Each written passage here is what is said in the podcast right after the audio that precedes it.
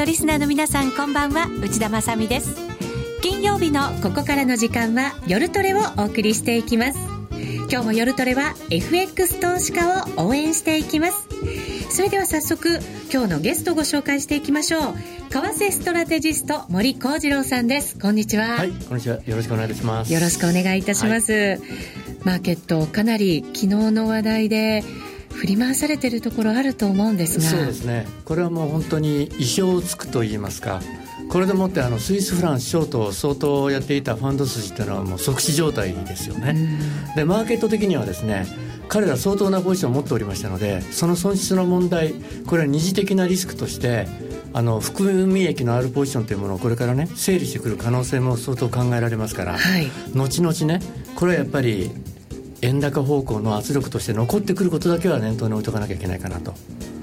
はい、あの原油安でヘッジファンドなんかはかなり損失を被っていて、そのためにも補填するために日本株なんかを売っているっていう、そんな話があった中での、このスイスフランの動きですよね。全く同じパターンで、それが全部そのマーケットのそのシナリオといいますかね、今年はもう株高円安だっていう流れに反する動きばっかり出てきてますよね。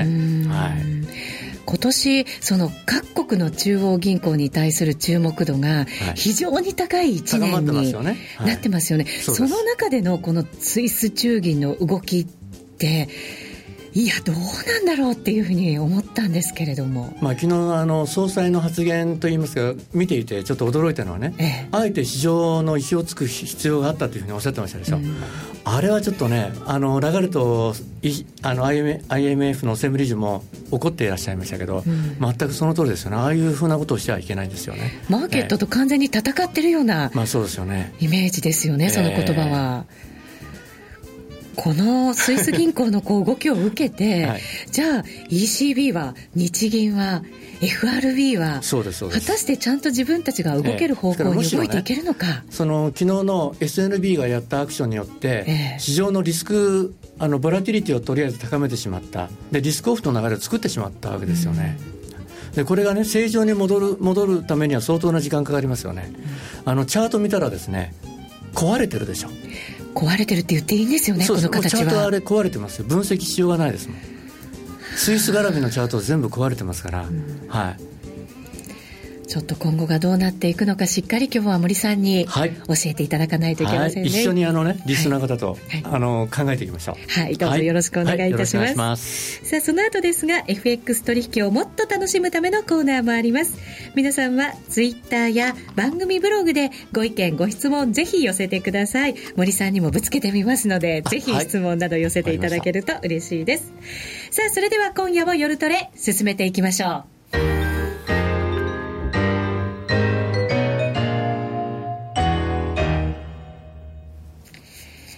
さあ、それでは、今一体マーケットが何をこう受け止めていて、何が起こっているのかというところを、そうですね。森さんに今日はじっくり伺っていきたいと思います。はい、よろしくお願いいたします。はい、よろしくお願いします。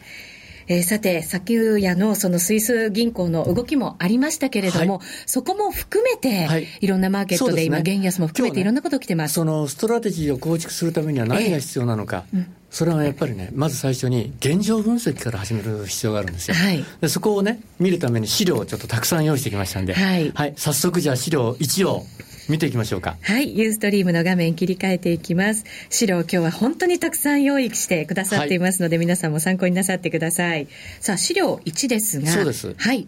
年末年始のマーケット。そうですね。はい。これ告示する年初の株安円高ってありますよね。うん、この資料私初めて、私があの、レポートだとか、ブログ、あとは、あの、フェイスブックで上げたのが12月の29日なんですよ。昨年末ですね。そうです、そうです、えー、ちょうどこれ29日っていうのは月曜日ですから、クリスマス明けですよね。うん、クリスマス明けにこの資料を出してるんですけども、全く同じように動いてきてますよね。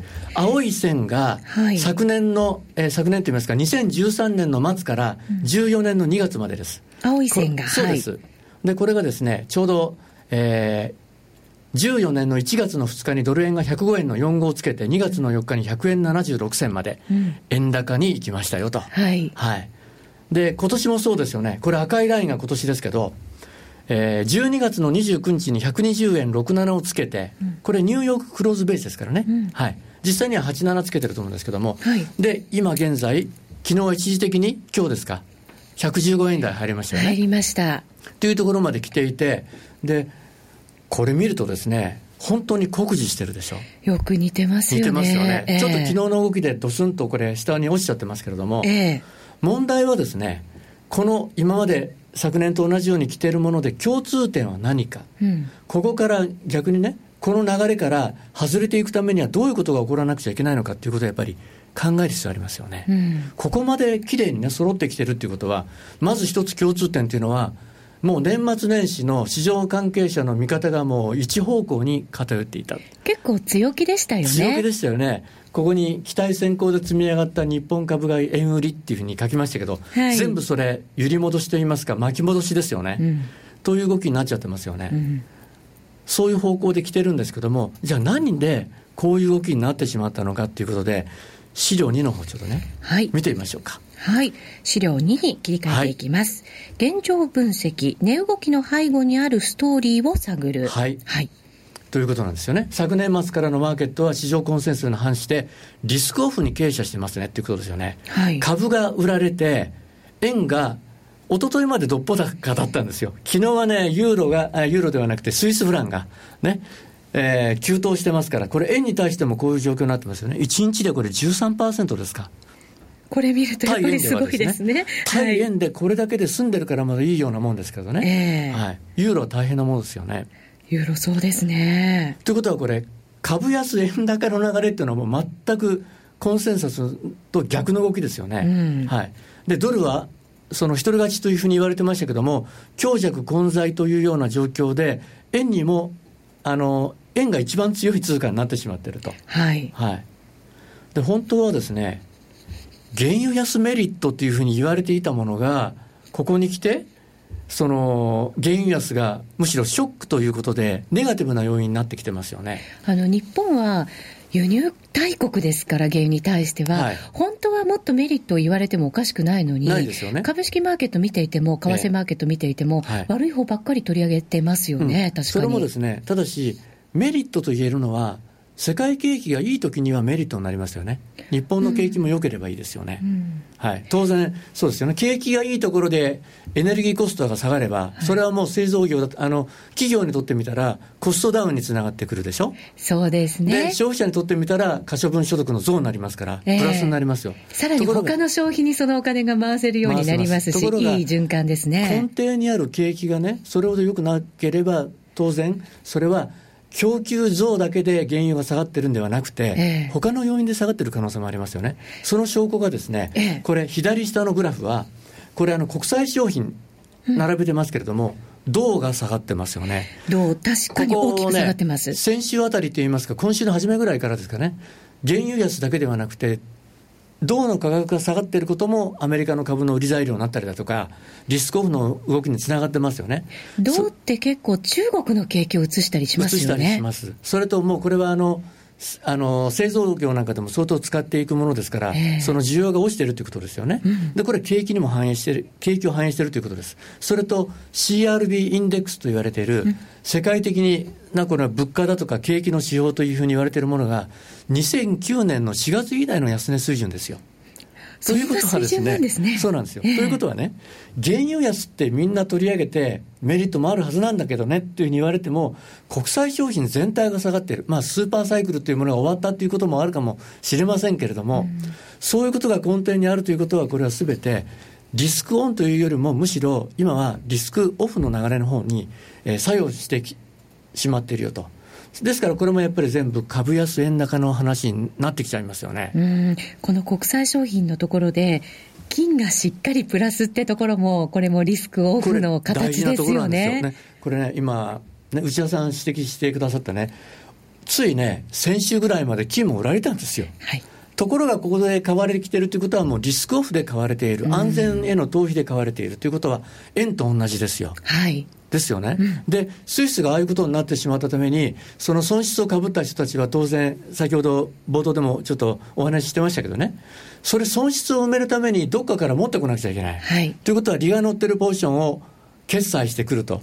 じゃあどこを決済するのかってことをね、ちょっと後ほどお話ししますけれども、こういったことを見てくると、これはね、年末年初にね、いろんな人たちが言ってた株高円安のシナリオに全部反してるねと。はい。前提が崩れてますよね。うん、それと、円安になる材料として、一番よく言われたのは何かといったら、アメリカの金利が上がるから、はい、日米金利差拡大ですねっていうふうに言われてましたけど、ちょっと資料3見てくださいよ。はい。資料3は、アメリカの長期金利の指標となる10年の、10年債の利回りを、はい、グラフにしたものですが。これね、アメリカだけ持ってきましたけど、先進国は、まあ、とにかくこれ、長期金利というのは、経済の体温を示す、まあ、ものというふうに言われてますよね。目安と言われてますよね。はい。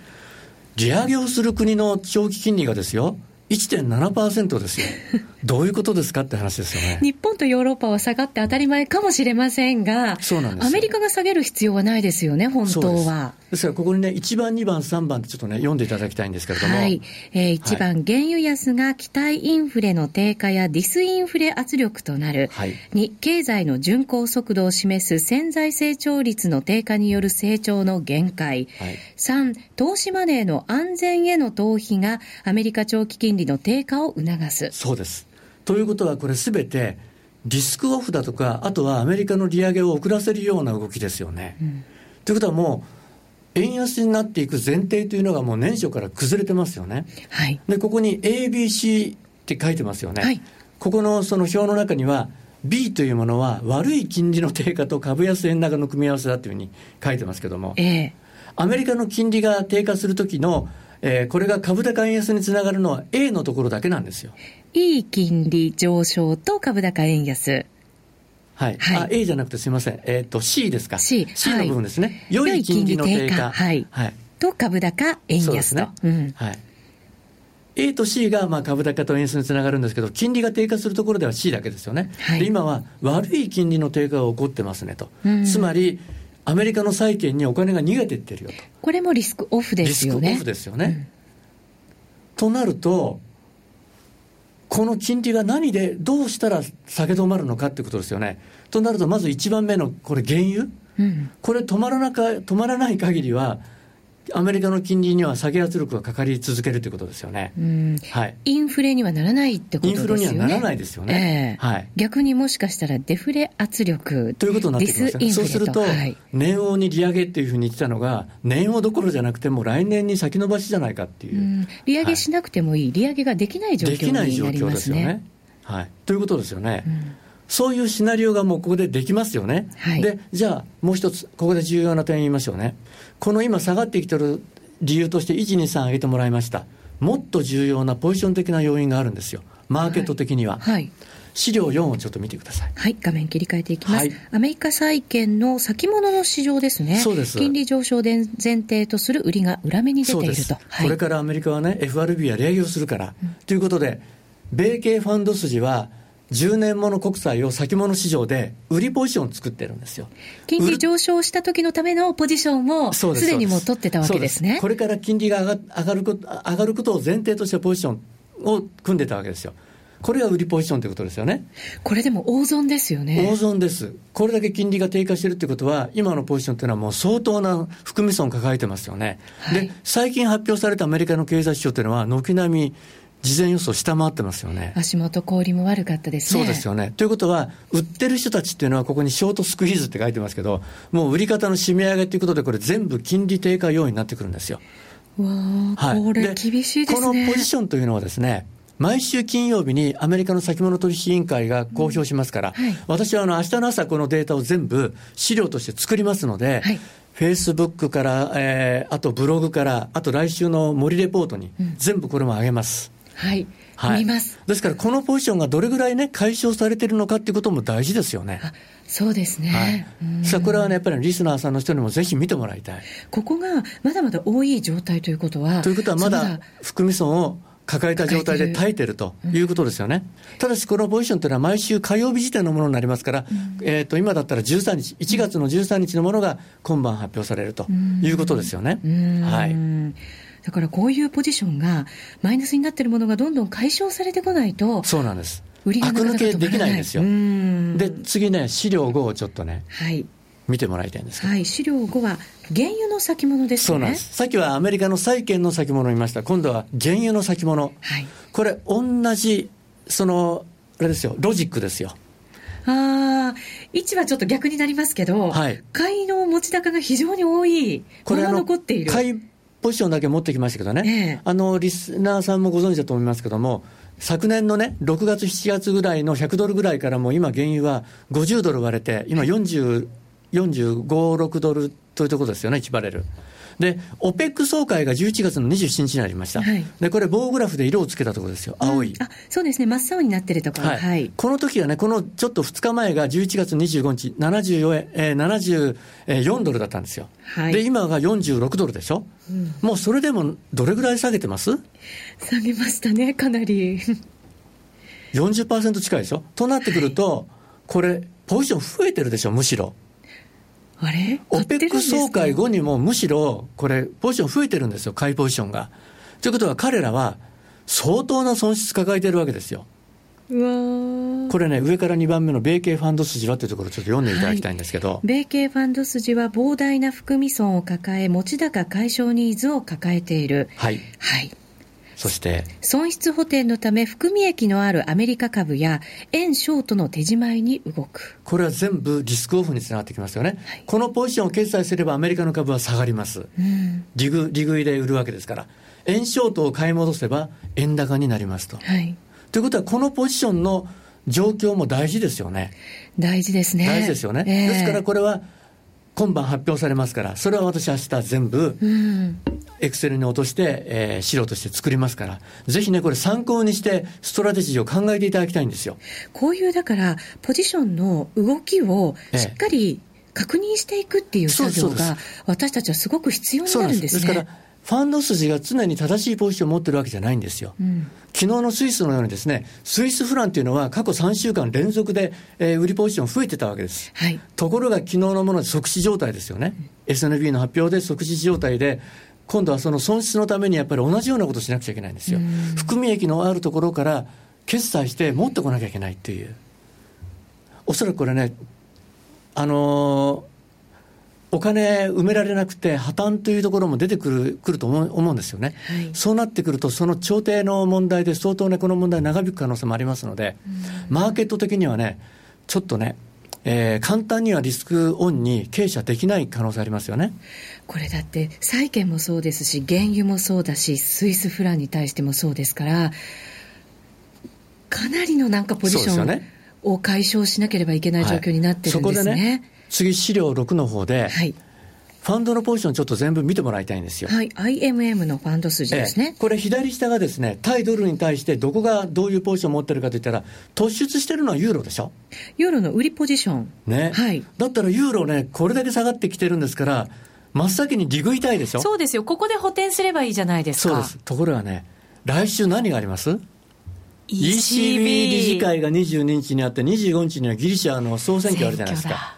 こんな美味しいイベントを控えてて、ファンドは手仕舞いするはずがないでしょ。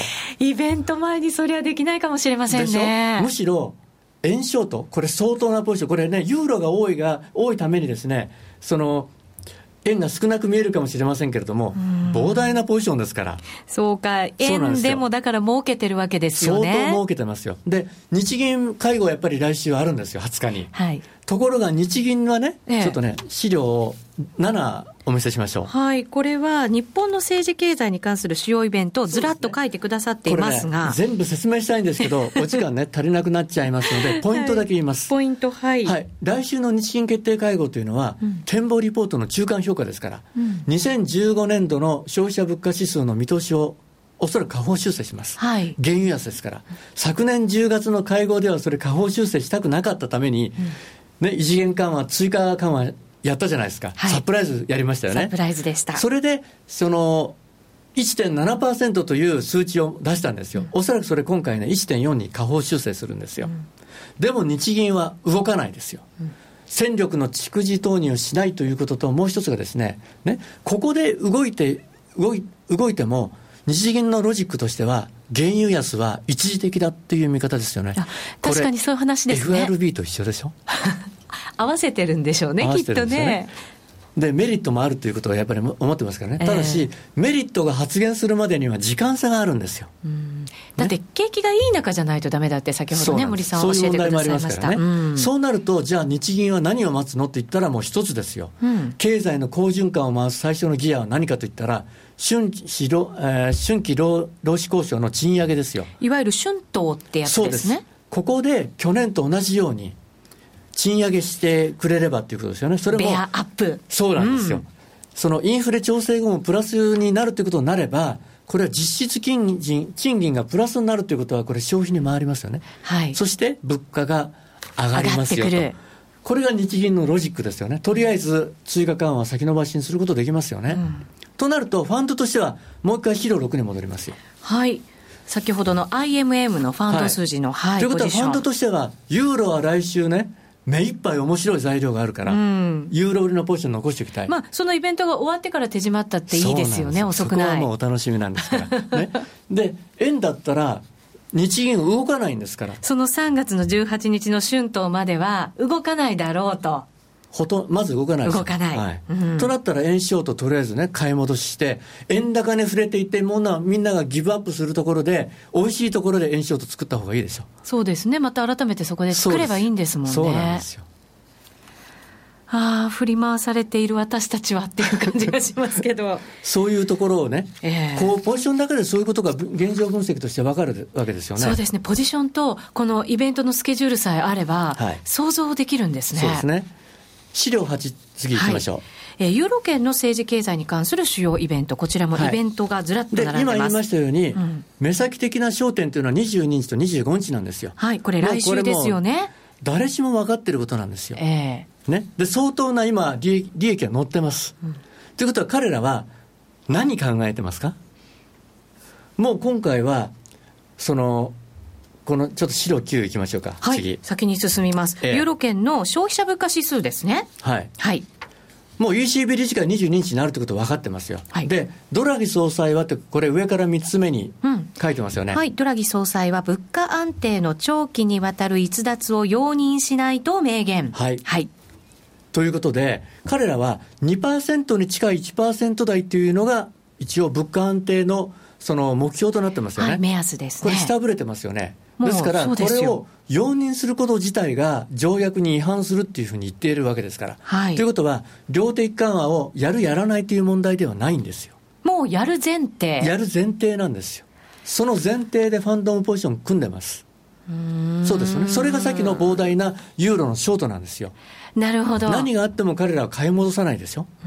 だって昨日のスイス中銀だって、ヨーロッパがそういうふうに動くから、もう支えていられなくなるからやっちゃえっていう。そうです。スイス中銀のあのサプライズのあのアクションというのは、もう量的緩和をやるというシグナルでもあるあるわけですよね、うん、ああいうふうにして動かざるを得ない状況にまで追い込んだということは、もう量的緩和を前提にやってるわけですから、はい、彼らは。うん、ということは、ファンドも簡単にはユーロショートは買い戻ししないでしょ、うん、こんな美味しいところで決済しないでしょ。うん、そうですよね。ですよね。えー、でも、一方ではね、彼らはもうこれ、いつタイミング、どのタイミングで決済してやろうかって、リグってやろうかって、もう常に考えてますよ。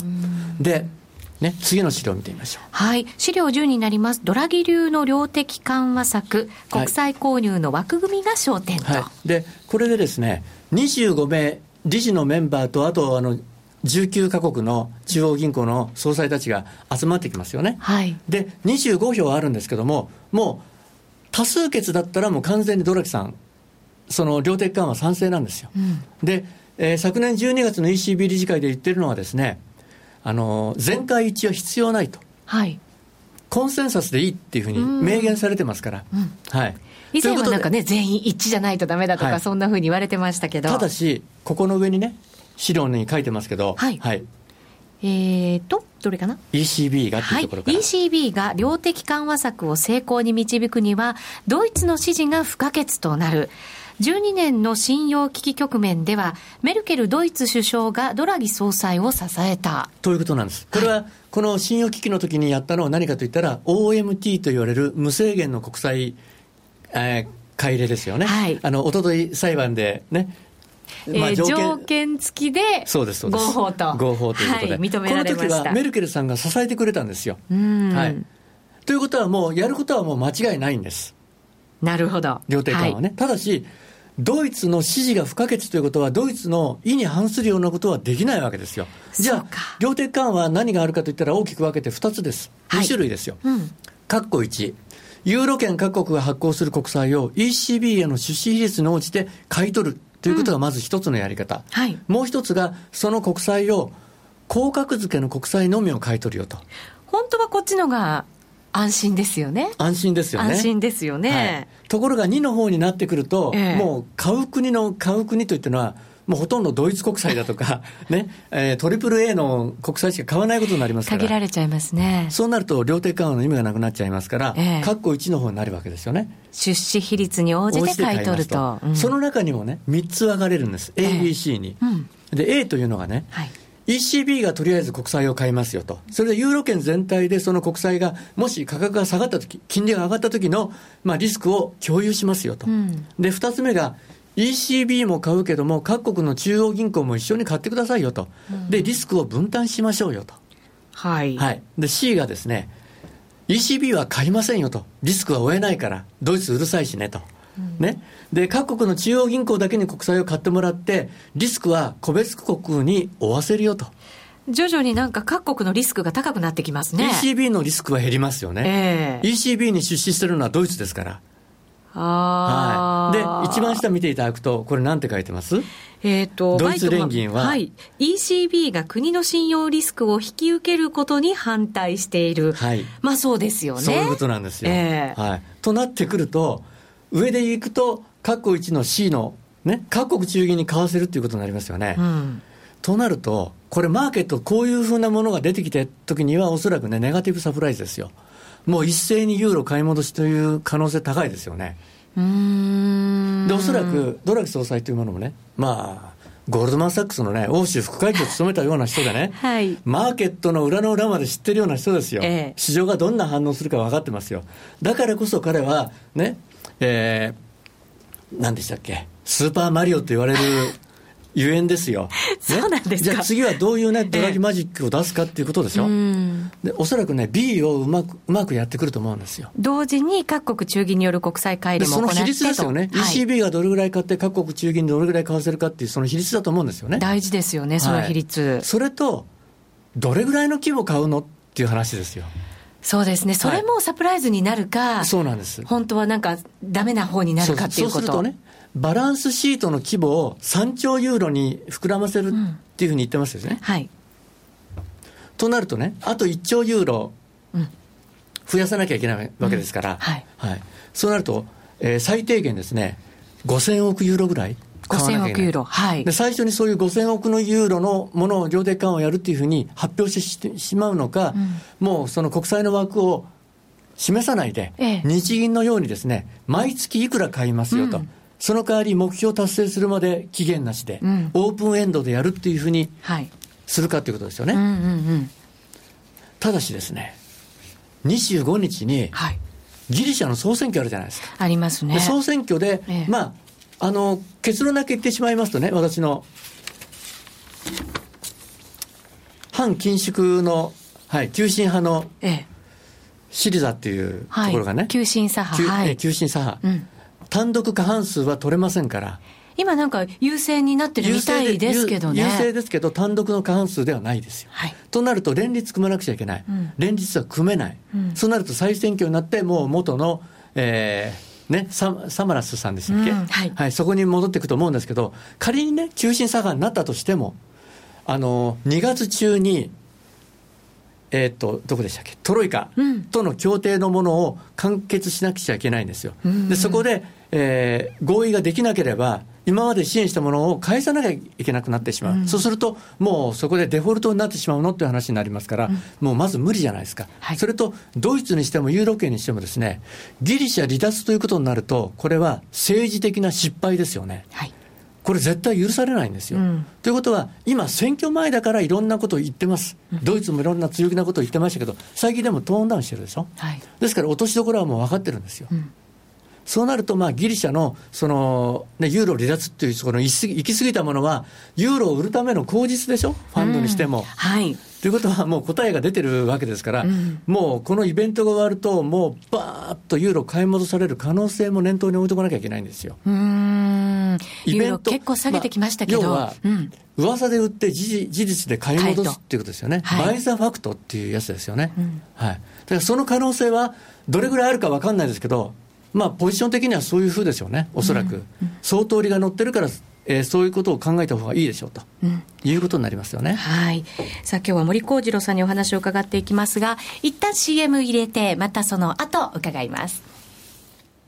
CD 金井さやかの90日で仕上げる TOEIC テストステップバイステップコーチング好評発売中500分にも及ぶ音声ファイルとボリュームたっぷりの PDF ファイルを1枚に収納しっかり確実にテストに向けた指導を受けることができます。お値段は税込5400円送料500円。お申し込みお問い合わせは0335954730ラジオ日経通販ショップサウンロードまで。気になるレースが今すぐ聞ける。ラジオ日経のレース実況をナビダイヤルでお届けします。開催日のレースはライブで3ヶ月前までのレースは録音でいつでも聞けます。電話番号は0570-008460 0570-008460 0570を走ろうと覚えてください。情報量無料かかるのは通話料のみ。ガイダンスに従ってご利用ください。さあ、それでは引き続き森幸次郎さんにお話を伺っていきましょう。ユーロがもしかしたら大きく買い戻されるタイミング、まもなく来るかもしれないと。それはもう念頭置いておかなきゃいけないということですよ。うもういつ入ってもおかしくないっていうことをね。はい、はい、私たちもすぐに動けるような状況を取っておきたいということですね。はいはい、さあ、アメリカの方の動きも。その次の週には FOMC 控えてますからね。そうなんですよ。これ、まず資料13今出しましたよ。はい。ね。アメリカの政治経済。ね、はい。はい。となるとですね、27日には FOMC ありますよね。はい。はい。あります。あります。はい。ところが、イエレンさん、12月に何とおっしゃってました？イエレンさん、えっ、ー、と、忍耐強くなれる。忍耐強く。っていう、その忍耐強くっていうのは、向こう2会合は、はい、ね、利上げはしないと。ね。うん。まあ、利上げっていうか、あの人は英文で何て言ってるかというと、 normalization process っていうことですから。ほう。ノーマリゼーションということは正常化プロセスですから、うん、ね、利上げじゃないんですよ。基本的に。ね、利上げっていうとね、引き締めみたいじゃないですか。ね、 normalization process っていうのは、あくまでもね、正常化。うん、だから最近ね、アナリストなんかでもみんなそうですけどね、アメリカが利上げするからって、え、利上げ？正常化でしょうと。金融引き締めでもなんでもないんですよというところなんですよ。はい。ね。で、まあ大事なのは2月半ばの、まあ、半期金融政策報告という、これあの、ファンドマネージャーが向こう、まあ、数か月の、えー、運用戦略を固める指針になるんですよね。はい、ここ注目なんですけど、それまではやっぱりアメリカも材料にならないんですよ。うん、むしろ経済指標の方が大事なんですよ。もうみんな強気でいたわけですから、アメリカ経済。そうですよね、一人勝ちって言ってましたよ。はいうん、じゃあ、ここでちょっとね、資料14見てみましょうか。はい、これ、今年の1月の7日に公表された FOMC の議事要旨なんですよ。はい、ここね、インフレのことを結構懸念していらっしゃる意見があったりだとか、うん、あとあの国際情勢のリスクのことも、これ結構にポイント2に書いてますけどね、うん、アメリカ経済の下方修正リスクにつながるというふうに指摘してるんですよ。はい、しかし、一方でってこれ、なんて書いてます？一方で。前向きな動きによりほぼ、動きにより、ほぼバランスの取れた状態にあると結論付けた。はい。はい、前向きな前向きな動き動きって何ですか？と言ったらですね、うん、ECB が量的緩和に動くだとか、G20 がその GDP を引き上げるために動くっていう、うん、ね、去年決めましたよね、はい、オーストラリアで。ええ、これ、他力本願でしょ？そうですね。外がみんなね、外部の人たちがそうやって動いてる間に自分とこはもう一生懸命金利正常化に動こうとしてるわけでしょ？うん、で、一番下見てください。はい。原油安やドル高でインフレ率はしばらく目標圏よりも低くとどまるよというふうに言ってます。うん、はい。ところが、うんコアインフレ率が現状程度で安定しって、これね、今1.4なんですよ。うん、目標2%ですよ。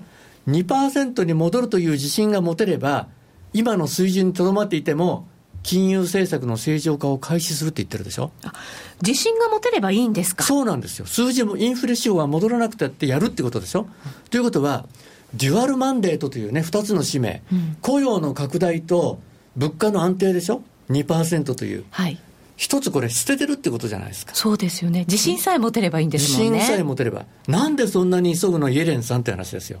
忍耐強くって言ってながら。まあ、ね。で、私はここでね、上から3番目のこれ、FRB が金利正常化プロセス進める真の狙いはどこにあるのと、はい、で今日資料ね、経済指標だとかいろんなもの置いてきちゃったんですけど、私の見方をここでご披露すると、はい、ね、アメリカ経済は2009年の6月に景気回復局面、つまり景気拡大局面に入ってるんですよ。うん、もう今年6月になると、あの、拡大6年目ということで、景気は、経済は成熟段階に入っていくんです。そのサイクル的にはそうですよね。成熟段階ということはいずれ、巡回的な景気後退局面に入るわけですよ。はい。ね。となると、景気後退に入ったときに、もし、ね、えー、内田さんがイエレンさんだったら、どうします、うん打つ手ありますか、今？ないですよね、下げる金利もないし。金利今0%でしょ、はい、QE4 やります ?QE4 ということは、えー、QE4 エバーということで、永久緩和でしょ？ということは、FRB の信任が失墜しますよね。ということは、金利下げるためののりしろを作らなきゃいけない。じゃあ今のうちにね、金融の正常化しよう。これが真の狙いでしょう。きっと。はあ、引き締めなきゃいけないほど景気が良くなってるとかじゃなく、なく、悪く、これからこの循環的に後退していく時のために上げておきたいと。そう。だから、ね、その慎重なペースでできるってことをしつこく言ってるでしょ？はい。利上げを急がないと言ってるでしょ、うん、もうあくまでも正常化プロセス、normality process だっていうふうに言ってるわけですよ。ね、だからインフレが上がらなくたってやろうとしてるわけでしょ？うん、で、イギリスの中銀がね、今回、これ次の資料15を見てください。はい。インフレ期待の指標、 break-even インフレ率。はい。これ専門用語で break-even という、BE というふうに言いますけれども、これあの、原油安と同じチャートでしょ？あ、形がそうですね。形がそうでしょ、えー、インフレ期待が下がるっていうことは、長期金利も下がってしまう。だから、これがね、コア資本にも波及してくると、彼らは自信が持てないかもしれないですよね。インフレ、ね、2%に戻るという自信があればって言ってましたけど、自信も持てない可能性がありますよね、うん、むしろここから彼らは何か手を打たざるを得なくなる可能性もありますけども、今のところは、まあ、利上げの予想が後退してるよっていうことだけですけどね。で、これね、1月の13日に、イギリスのこれ、インフレ指標が下振れちゃったでしょ、うん、覚えてます？はいで去年の今頃はね、うん、イギリスの中銀は、2014年の12月ぐらいまでには、先進国で真っ先に利上げにす利上げをするって言われてたでしょ？ポンド強かったですもん。ね、うん、これ、カーニーさん、なんておっしゃってます？低インフレへの対処が必要になれば、国際改例を新たに始めるよりも、記録的な低水準にある金利の引き上げを遅らせる考えを表明したって、はい、これ13日の記事ですよ。面白いでしょ？面白いですね。と、ね、いうことは、私が言ってるシナリオっていうのは、えー、まんざら外れてるとは言えないでしょ？うそういう可能性を念頭に置いておくとね、さあこれからアメリカは金利正常化でね、その利上げをしなくちゃいけないと。これ果たしてドル買いになりますか？ということなんですよね。ロジックを考えていくと、これは積極的なドル買いというよりも、むしろね、消極的な動きになりますよね。そうですね。うん。うんそういうことを考えていくと、これ、資料16をちょっと見ていただくとね、これ、FF レート先物市場で、アメリカの利上げ観測高まらずってこれ書いてますけどね、FOMC ごとの利上げの確率を示したものなんですよ。はい。年王までって言ってますけど、年王って何月ですか？年王だと真ん中ですもんね。6月ですよね。6月。うん、これ2015年6月、確率何パーセントですか ?8% ですか、ね、8%、はい。一番左の下ですよね。うん、はい。これだ。はい。うん、2015年12月の確率何パーセントですか？えー、61%ですよね。61%、はい。ですよね。うん、年初まで90%あったんですよ。そこまで落ちてしまってますねっていうことですよ。ね、でちょっと残り少なくなってきちゃいましたので、はい、ね、ドル円のチャートだけちょっとお見せしておきましょう。そうですね、はい、ちょっと動き心配ですからね。試足をちょっとお見せします。資料18です。はい、資料18です。はい。ドル円の冷やしチャート。そうですね。はい。はい。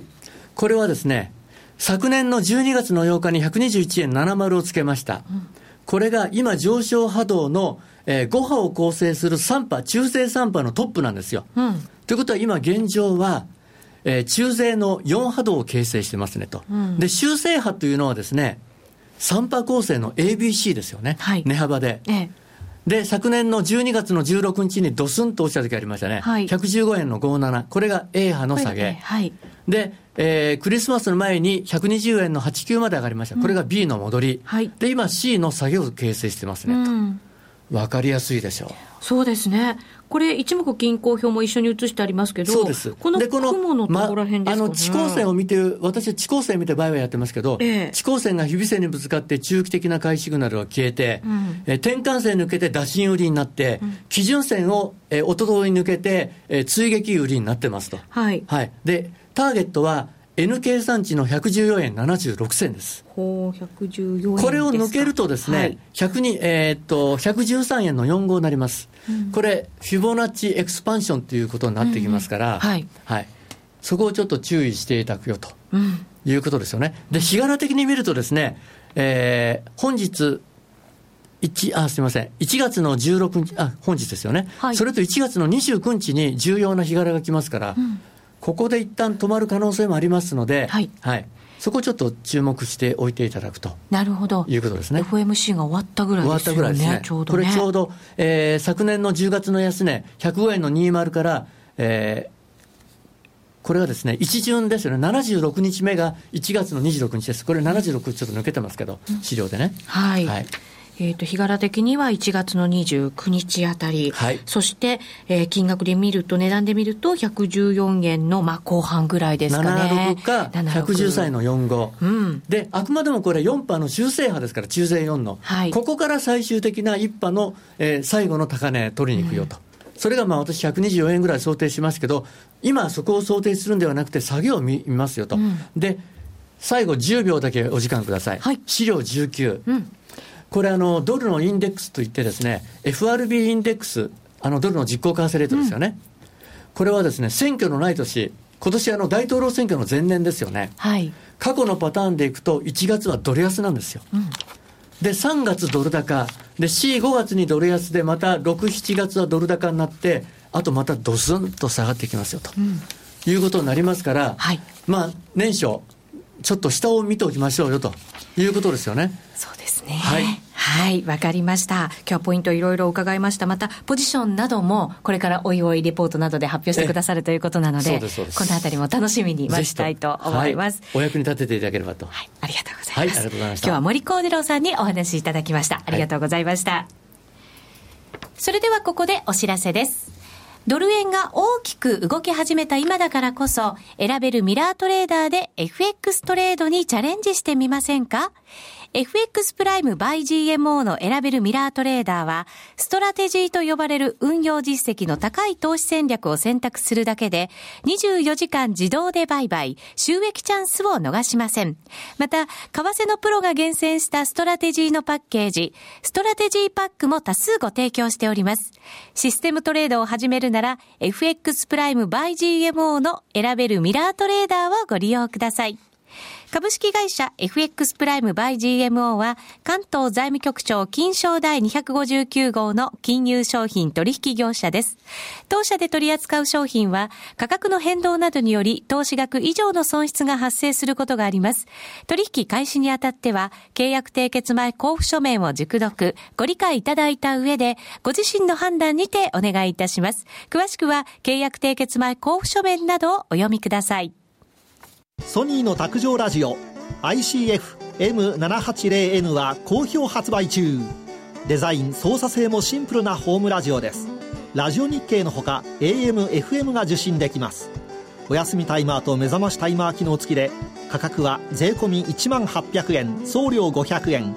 お申し込みは0335954730ラジオ日経通販ショップサウンロードまたはネットショップサウンロードまで。朝礼の3分スピーチ話すネタがないよはいラジコ晩ご飯のメニューが決まらないわはいラジコ野球やってるのに残業だはいラジコ寂しくて眠れないのはいラジコあなたのそばにいつだってスマホで聞けるパソコンで聞けるラジコ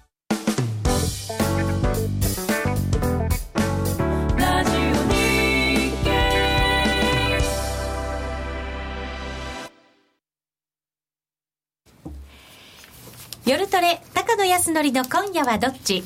このコーナーは、真面目に FX、FX プライム by GMO の提供でお送りいたします。ここからは FX 取引を真面目に、そしてもっと楽しむためのコーナーです。高野康則さん、よろしくお願いいたします。お願いします。そしてミシェルです。お願いします。さて、高野さん、昨日からの動き、ちょっとお話しいただけますか？まあ、あの全般的にはですね、うん、そのまあスイスのせいで、えー、リスク回避という形で、まあ、円買いが強まっているという感じなんですけれども、はい、まあ、とにかくさっきも言いましたけど、スイスはひどいですね。あのちょっとでこのスイスって実はスイス中銀は、今回だけじゃなくてですねさっきちょっと触れましたけれどもあのこの少し昔を思い出していただくとですねもともとこんな介入なんかはもちろんやってなかったんですね、はい、で、えー、まあ思い起こせばあれなんですよ。そのオリジナルのギリシャ危機の時に、うん、あのユーロ売りが強まってそれでまあ投資通貨としてのスイス買いが強まったことから、うん、まあ、ちょっとこれ以上スイス高になるのは困るということで、えー、ユーロ買いスイス売りのうん、あの介入を始めたんですよね。でその時に実はその、まあ、それが2011年の9月に発表したあの始めたんですけれども、はい、その導入の時にも一悶着ありまして、ええ、その導入の3か月前にですね当時の、えー、ヒルデブラントスイス中銀の副総裁っていう方がいらっしゃったんですが、うん、その人の奥様がですねえー、なんとあのドルスイスです、えー、ドル買いスイス寄りのポジションを作ってたんですよ。あなんかそれ覚え思い出しました。しかも、えー、まあまあえー、あの彼女としてはそんな大した金額じゃないのかもしれないですけど、うん、50万フランのポジションを持ってて、はい結局それで、えー、フラン売りの介入をしたおかげで6万フラン儲かったと。だから、インサイダーじゃないかみたいな、そういうまあまあじゃないかじゃなくて絶対そうですよ、うん、完全に、で まあただ本人はねいや私はムーアキャピタルで為替のディーラーやってたんだから、うん、こんなの相場見ればやがて是正されるのは分かる分かったんだとかって言ってましたけど立場ってものがありますからね。そうですだからそう思ったとしても、旦那がスイス中銀の副総裁やってるのに、お前ドル、スイスやるかっていう話なんですよ。そうですよね。まあ、結局それでクビになりましたけどね、その副総裁は。株の取引だってできませんよ。そうそう、普通はやらないですよ。ね、そうですよ。うん、だからね、まあそうだからそうどっかの上場企業の会社の社長の奥さんが自分のところの会社の、旦那の会社のあれな株売買してるようなもんですからね、ねそれはね、ひどい、でこれでまずね、何やってんだ、スイス中銀っていうのが、まあ、あったんです、でそれがもうずいぶん時間が経ってみんなが忘れて、まあ、ね、これまたギリシャ危機が再燃してるっていうのがまたちょっと皮肉なところですけれどもね、でギリシャの離脱の話とかがかなり前回よりも現実味を帯びてきたことと、まあ、量的緩和、先ほど森さんのお話でも出てましたけれども、おそらく来週決定されるんじゃないかということで、まあ、これもだからインサイダーかもしれないんですよ、例えばドラギさんから、まあ、そういうのがあるのかどうか分かりませんけれども、やっぱり中銀仲間の礼儀として、まあ、一応ね、仁義をもしかしたら何らかの形で切っていて、だったら先にやめちまえって言ってやめちゃったのかもしれないんで。それはでもありえますよね、だって日本だって何かやるときに、アメリカに絶対お伺い立てると思いますし、大きなことやるとしたら、アメリカだって世界にもしかしたら言うかもしれませんし、まあ、はっきり言わないにしてもね、えー、やっぱりそれなりのなんかこうニュアンスというかを伝えてる可能性は十分にあるので、えー、それをもし受けて、これをやってるんだとしたら、本当にね、ひどいですよ。本当にひどいですよね、うん、ECB の動きをまあ前もってなのか、まあ、ギリシャの選挙を前もってなのか分かりませんけど、そうそうそうそうでまあ要するに無制限に介入しますって声高に言ってしかもつい3日前に副総裁に、あの最も基本的で重要な政策なんだっていうことを言言わせといて、で3日後にいやこんなの時間の問題でやめようと思ってましたよって言ってやめちゃうなんてこれはね、本当にバカにしてますよ、これがだから、あの新興国通貨とかね、そういうんだったらまだ分かりますよ。完全に騙し討ちですからね。騙し討ちです。それでその結果起きたことは先ほど、えー、チャートもう一回チャート映してもらっていいですか？はい。ユーストリーム画面切り替えていきます。えー、このもうこれ実際こうやってレートが動いてるように見えるんですけれども、うん、まあ実際これほとんど気配値だけで銀行も全部約定拒否してたんで。うんまあ、全部とは言いませんけれども、ほとんど多分あのレートは出会ってないと思います。で、結局、この0.75のドルスイスとかですね、0.73台までいってるんですけど、うん、あのユーロスイスも0.85とかいう、こういうわけのわからないレートになって、はい、まあ、やっとその買い買い注文が出始めたと。で、まあ、ここあの戻した時には、そのスイス中銀が買ってるんじゃないかっていう噂もあったんですけれども、うんまあ、買ってるというか、スイス売りの介入してるんじゃないかという噂があったんですけれども、はい、まあ、それが本当かどうか分かりませんが、まあ、おそらくでもそういうことでもない限りはですね、うん、えー、もう誰もそのスイスの売り手がいないような状況で、うん、であのまあ、森さんおっしゃってたみたいに、例えば、えー、IMM なんかで、非常に大きなスイス売りのポジションができてましたから、これ、レート、気配値が動くことによって、ストップロスを要するにつけなきゃいけない、まあ、あの FX でもそうですけれども、あの買わざるを得ない状況になった人の、まあ、足元を見るような動きですよね。これ本当に、あの非常に私、不愉快でした、これを見ていた。